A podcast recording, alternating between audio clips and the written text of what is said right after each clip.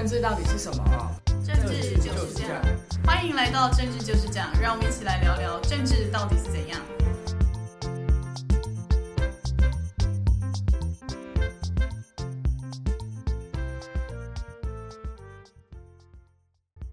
大家好，欢迎回到政治就是这样，我是雨洁，我是南天，大家好。这礼拜呢是我们第三十一集，我们在节目的最后也会公布我们前三十集的加减评分。那首先呢，本周最热门的话题就是蓝白合好像破局了，因为像我们前几集就一直都有在讨论说，到底蓝白会不会合？毕竟大家都会说蓝白不合的话，就是保送赖清德。那上礼拜在十月十四号礼拜六的时候呢，国民党代表的金普聪，然后跟民众党代表的黄珊珊，他们两个就做进行了一个公开会谈，他们就在讨论说要怎样蓝白合。然后呢，结果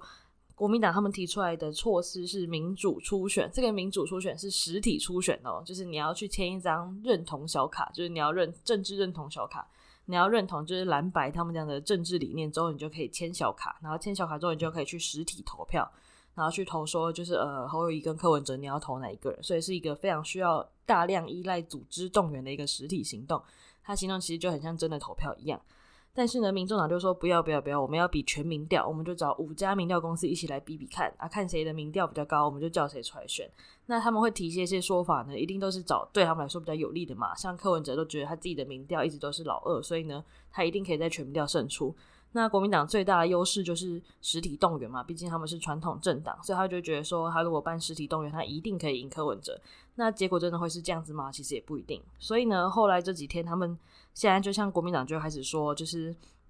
好，我们不要当千古罪人好了，那我们就干脆全民调加那个实体初选，一人一半。那民众党当然还是坚持要全民调，他说你们用全民，你们二零二零年的时候用全民调的方式让韩国瑜当总统候选人，然后上次也用全民调的方式把郭董做掉，那你们这次又不用全民调啊？你们是不是双标啊？所以他们到现在还是没有搞定。嗯。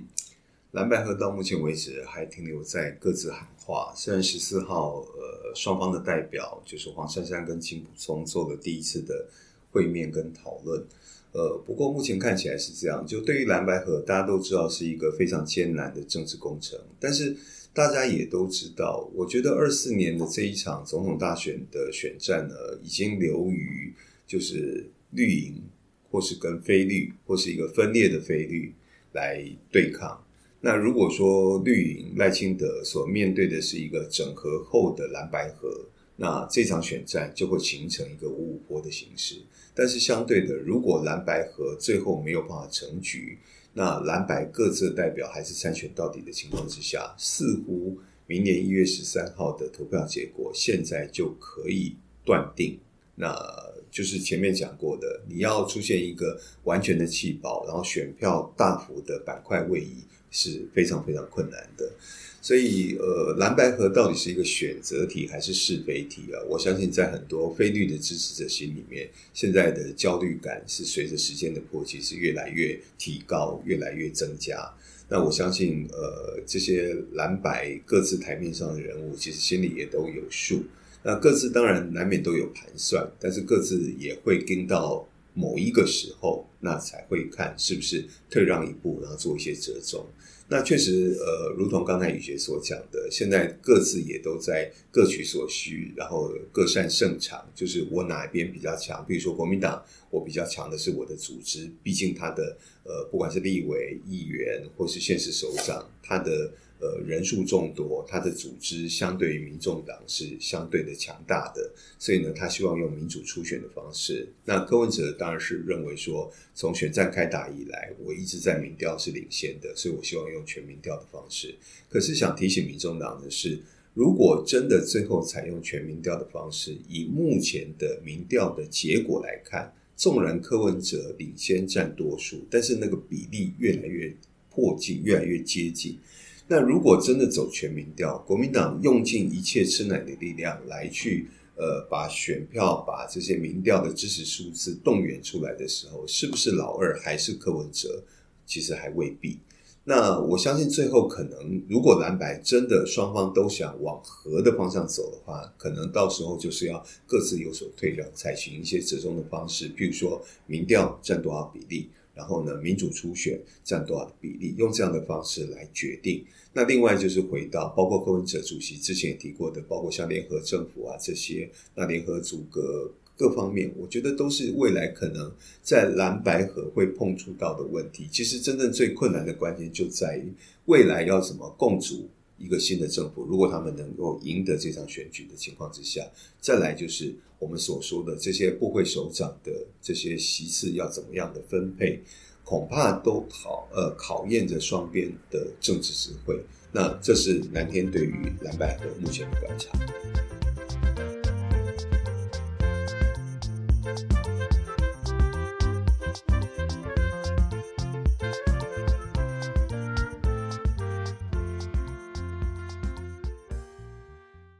那像我们刚有提到蓝白合现在瞧不定的原因，就是因为他们想要用不同的选举方式嘛。像现在民众党那边提出来的选举方式越来越像我大一考社会统计的考题，越来越复杂，就很多民调计算的公式。那像每个礼拜媒体都会做很多民调嘛，像是上礼拜林传媒在十月十号到十月十四，刚好是那个蓝白会谈前，他们做了一个民调，然后在昨天的时候公布。然后在十月十六到十月十七，就是蓝白合会谈之后呢。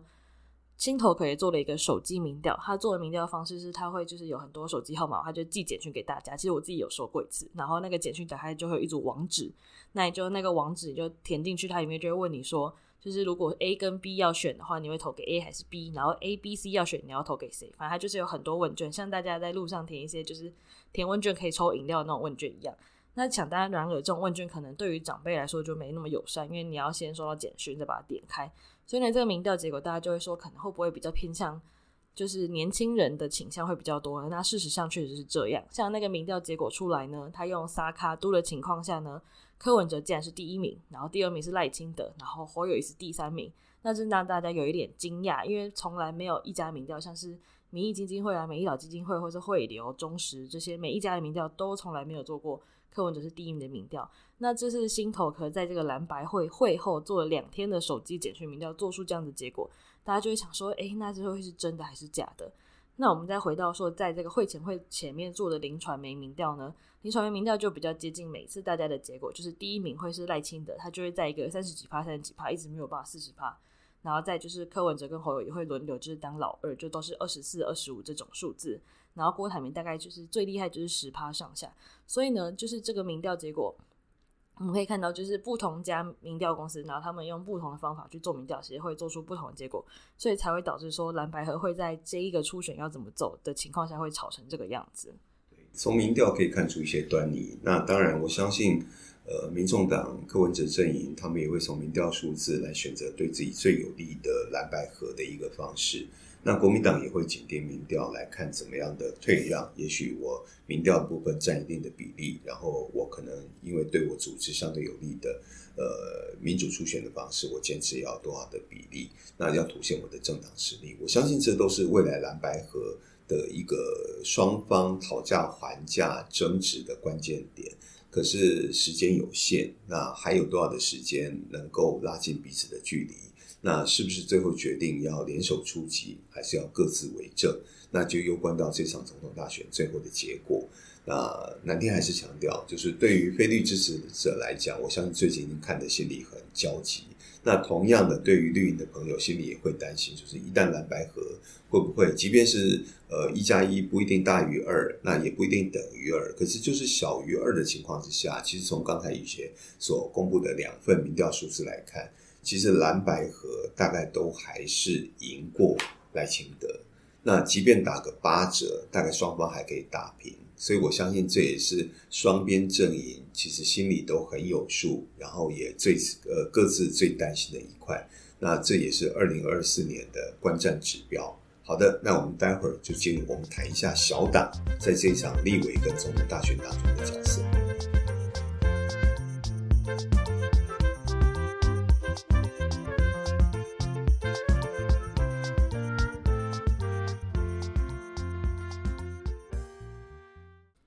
那我们除了两大党，他们为了母鸡到底要谁当吵个不停呢？上礼拜那个周末呢，激进党、民众党跟时代力量他们都提了他们的部分区名单。那小党大家都知道，在台湾通常只会有一个小党，就以这几年来说，尤其一六年之后，通常只会有一个小党，他可以获得三席到立法院组党团。那所以他们这次公，他们通常公布名单都会短短的，大概最多就是十个以内，因为毕竟他们知道，他们最多最极限可能拿到五席就已经很厉害，因为拿到政党票五趴才可以分到两席。那上礼拜就是这三个党在。因为像时代力量是在党庆的时候提了他们的不分区名单，然后这个党庆大家说有一个很有趣的画面是黄国昌没有来，大家想说天哪，黄国昌该不会真的要去等柯文哲当上总统之后当法务部长吧？然后大家就觉得很奇怪，就是因为黄国昌没有去时代力量党庆，很就是他是创党元老，但他没有去，所以大家就觉得说，那是不是代表可能黄白也有可能要合起来，也是有可能的。那或者像激进党，他们就是一个从来没有在立法院拿过席次的政党嘛，他们只有现在有几席的议员。那他们也在那天提了部分区名单。那所以大家就觉得说，这些小党这么早提部分区名单，会不会是是到底是想要就是提升他们的政党能量，还是他们想要？就是提早有一些声量啊，或是只是来跟大家说，我们其实不会抢到你们，因为像激进跟实力，他们很明显有一票的客群是跟民进党有重叠的，然后他们这两个小党各自有重叠客群，所以大家觉得说他们现在是不是在提早在抢一些票源，所以也说不定。那民众党他们这次也是提了一个不分区名单，但大家就会知道说，民众党依然是一个提不出什么好人才的名单，因为像他们的不分区其实用海选的，所以他们这个名单其实没有引起很大的轰动。毕竟整个周末大家都在讨论蓝白合。其实呃，仔细来看这些不分区的名单，因为都是小党提出来，确实没有燃起很大的火花或激起任何的涟漪，因为没有太令人呃觉得耳目一新的人选出现了，所以。呃，就是宇杰刚所讲的，小党在台湾的政党政治的生存空间是相对非常非常有限。其实我们回顾一下，呃，在零四年的时候，那当时在讨论呃那呃就是包括修宪的时候，单一选区两票制，还有国会席次减半，零四零五年的时候讨论得很热烈。然后零五年经过修宪，然后零八年首度实施。那首度实施的结果就是当年。还是号称第三大党的台联就泡沫了，那小党就阵亡掉了。所以小党在国内目前的宪法的政治的体制之下，其实它的生存空间是非常非常困难。我们可以试想一下，单一选区，也就是说，在立委的选区当中，每一个选区产生一位立委，这种单一选区的情况之下，小党很难挤进，就是说成为。就是说，该选区的当选人非常困难，因为可能不是国民党，或是不是，不然就是民进党。那或是说在野的阵营能够联合推出一个人，如果礼让一个无党籍或是怎么样的方式，所以小党的生存空间在立委选举当中是非常非常小。所以柯文哲主席当然也看到这一点，所以所以才会提出所谓的内阁制或是联立制这样的方式，但是似乎也没有引起其他太多小党跟进。那南天其实觉得说，呃，这些小党确实要很深切的去思考，就是说，对你的政党的生存跟发展最有利的是什么样的政治体制？那如果你不走向内阁制，你要走总统制的方式，你除非就是依附在大党的底下，譬如我可能属性偏绿的、泛绿的，那我可能依附在民进党体体制底下，能不能在选区的提名上对我有一些礼让，或是未来？呃，在进入政府体系当中，能不能让我的人才能够进入到政府当中？但是那都是依附在别人底下，你自己的政党的主体性是非常非常的淡薄的。但是如果你走向内阁制或是联立制的话，就是你政党多少实力，你在国会就有多少的席次，那相对的小党就比较能够彰显到，或是比较能够抢到。在国会、在立法院的席次，所以这些问题其实是值得小党去深切思考的。那坦白说，以目前的单一选区两票制，加上国会席次减半之后，目前的一百一十三席，其实确实把很多小党的立委的呃胜选，它的生存空间是完全打翻掉了。所以这些攸关到国家政治体制。的未来的宪法的修正有没有可能重新被重视，甚至于各党愿意拿出来讨论，还是说两大党就会依照自己政党有利点，他就会坚持我要走总统制，依照目前的制度去走，那小党的空间就越来越被压缩，或是某一个小党可能在某一次选举当中能够超过五趴的得票率，然后能够取得国会党团的席次。那但是这会不会只是昙花一现？就像时代力量或者其他很多小党都是一样，都会面临到这样的命运，确实是值得大家共同来关注。那我们当然希望说，我们的国会既然是代表民意，那民意原本就是多元的，所以呃，国会的组成如果能够也也能够体现民意的多元，能够让不同的政党所代表的不同利益在国会都有发言的权利，都能够有声音的代表，我觉得这也是一个民主政治好的方向。所以这些小党的未来确实也是值得我们来关注，在这场总统大选当中，因为呃十一月二十号立委跟总统就要开始去登记了。那大家在关心总统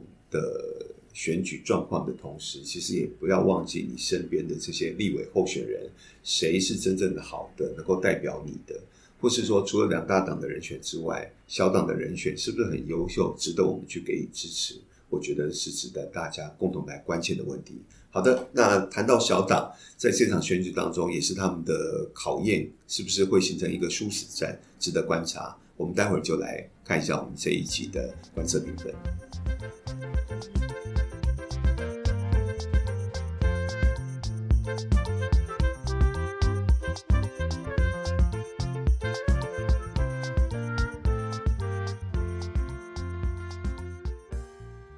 接下来要公布我们前三十集的观测评分，像由于郭董只有在我们后期集才开始出现，所以我们在分数上就是有根据比例来做调整。那首先是我的评分，这礼拜呢，我的就是这三十集以来，我的民众民进党评分是三十分，然后国民党是十九。然后民众党是九分，然后最后郭董是五分。那我们要再重复一次，我们的标准那时候都是从五十分，然后依照出现的比例来基准，所以它不是一个民调数字，它加起来不会是一百。那再就是南天的评分，南天的评分非常有趣，它非常接近，就是大概是美丽岛电子报的民调数字。它的民进党是三十九，然后国民党二十四，民众党二十五，然后郭台铭九，所以其实跟我们刚刚提到的那个林传媒的民调其实还蛮接近的。那接下来我们就先请南天来进行这一拜的观测评分。好的，呃，南天呢会比较接近，就是说其他各家民调的数字，是因为呃，南天有的时候在评分上，就是对于雨杰的评分，南天是非常的认同跟支持。那雨杰会针对个别候选人或个别政党他们这一周的表现来给予加减的评分。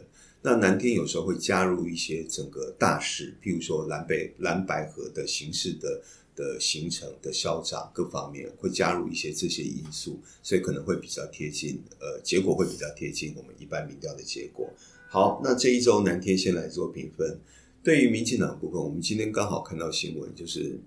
赖清德他的国政愿景的说明会谈到能源政策，然后谈到二零二六年要飞核家园。那我们都知道之前是二零二五啊。那现在延长这一年，然后把很多这些替代能源，包括氢啊、地热啊，什么各种替代能源的比例都要提高，然后把核电就完全的终止掉。那能不能达成，有待观察。但是蓝天唯一觉得比较遗憾跟好奇的是，从二零二五往后延一年到二零二六，呃，它的意义何在？而且对赖清德本身也是一个很大的挑战，就是。我如果因为他的当选是二零二四，如果他当选的话，那二零二四的五月二十号就就职了。那当然可能距离隔一年二零二五的飞鹤家园，他现在评估也许有困难，所以呢，我再往后延一年。可是，在延一年的时候，不过是你第一任期的两年，那两年你能不能做成？或是反过来讲，如果你认为你今天所提提出来的能源政策是好的，是可行的方向。现在你就是执政党，你可不可以在现在的政策当中就开始把它放进去，然后开始逐步落实？所以我觉得这个加一年的国政愿景的说明啊，其实我不知道呃，听众朋友感觉会怎么样？但是南天觉得是怪怪的，就增加这一年的意义何在？会不会把自己又绑了一个更多的束缚在身上？好的，所以但是民进党其实在这一场选举当中，这一周大概也没有太大的起伏。没有太大的波浪，所以呢，今天南天给他不加也不减。至于国民党跟民众党部分呢，其实南天要各扣一分。扣一分的原因是因为我觉得，呃，十四号上周六的蓝白合确实让很多非绿支持者心里有所期待。那结果不会立刻出来一个圆满的结果，也是大家可以预期的。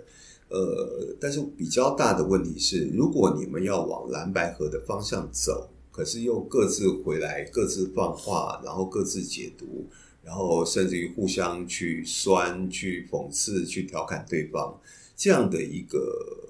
行为，其实会让你们的支持者不一定是蓝百合的支持者，就是各自政党的支持者，或是你们所说的要下架目前的执政党的一个支持者，其实会觉得很失望。所以，就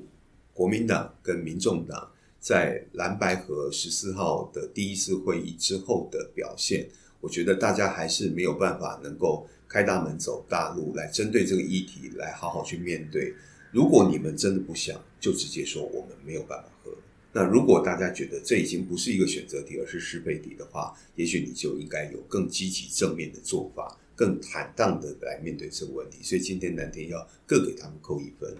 至于郭董的部分，蓝天其实很多集还是持续强调，我觉得郭台铭是被边缘化的。虽然郭办、郭正营都否认说他们被边缘化，而且甚至强调说蓝百合的部分，他们跟科办都有保持联系，凸显自己在这个当中还扮演角色。甚至于对于不管是民主初选或是全民调的部分，他们认为说在什么样的情况之下，是不是就让郭董来代表参选？他们还是有很多自己的想法。那我相信，呃，他们好像预计是可能这个月底要提出他们的联署的的这些要送件，呃，也许能够跨过二十八万的门槛，但是我相信在未来的大选，如果呃不是在一个蓝白和大的氛围之下，郭董要去自己去参选，甚至于形成就是非绿阵营里面萨卡度的一卡的话，我觉得他是在被边缘化当中，所以今天的评分。那还是跟过去几集一样，蓝天不给他加，也不给他减，因为基本上蓝天是觉得他在一个自然萎缩的状态当中。好，接下来我们就请玉姐。那这次呢，我要从后面评回来。首先呢，我们要给我们的郭董跟阿明呢继续支持与鼓励，因为毕竟阿明看起来快要退场了。我们再再评论他可能也没有几集了。那像郭董就是在那个蓝白合蓝白河的会议，就是有点像不合之后呢。他就说啊，如果国民党办那个民主初选啊，大家去投票的那个签政治认同小卡数量比我的连署数还要低的话，那大家是不是就应该要让我出来选呢？那大家就是显得没有人在理郭董，那我们只能祝福他。所以这集郭董我不加分也不扣分。再来就是国民党跟民众党这两个，我也是要一起给他们扣一分，因为他们两个在，因为原本我们都一直觉得他们应该会蓝白合出一个好结果吧，就没有料到他们真的在各说各话，然后。各自提了自己就是神奇的民调结果跟统计方法，让大家觉得说，就是你们两个到底是有没有想要，就是你们身为就是想要一起下架民进党政党轮替的两个在野党，就做出这样子的事情。那如果是他们各自的支持者，一定会超级就是很焦虑，就是天哪！本来以为到那天要看到一个握手和解的大局面，可能要看黄珊珊跟金溥聪一起就是手牵手大合照，就竟然没有，然后还要就是互相放话说，就是哎、你要再派一个新的人，他说啊我不要，就变成很像是。就是两个大党，算是大党的人在那边用放话文化来吵架，那其实看起来就是非常差劲的，所以我给他们各扣个一分。再来就是民进党，民进党这个礼拜呢，他们依然在提他们的国政愿景工作坊。那大家其实不太在乎民进党现在到底要提什么政见，因为毕竟现在是执政党嘛，你提什么政见，大家就会说，那、你现在怎么不做？所以其实大家在意民进党的点是他们的副手到底要是谁？这个在民进党自己党内也吵个不停，因为有一说是大家说是那个赖清德的美国好朋友，就是我们的前立委肖美琴，因为他现在是驻美代表嘛，就是做的好像还蛮不错，就美国人也很喜欢他。那又有一说会是赖清德的智库的召集人郑丽君，那就是吵个不停，两边也各自有自己的支持者。所以大家就是很像民进党，有点像是他们在吵的东西跟蓝白是完全不同层次，但可是大方向上也没有什么进展。所以呢，这集我要给他们不加也不扣分。好的，那这就是我们今天的观测评分。距离选举越来越迫近，也希望大家能够呃非常的呃持续的关注，因为我想选举的结果都会有关我们未来四年整个国家的发展。那我们今天节目就到这边，跟大家说再见，拜拜，谢谢大家，谢谢。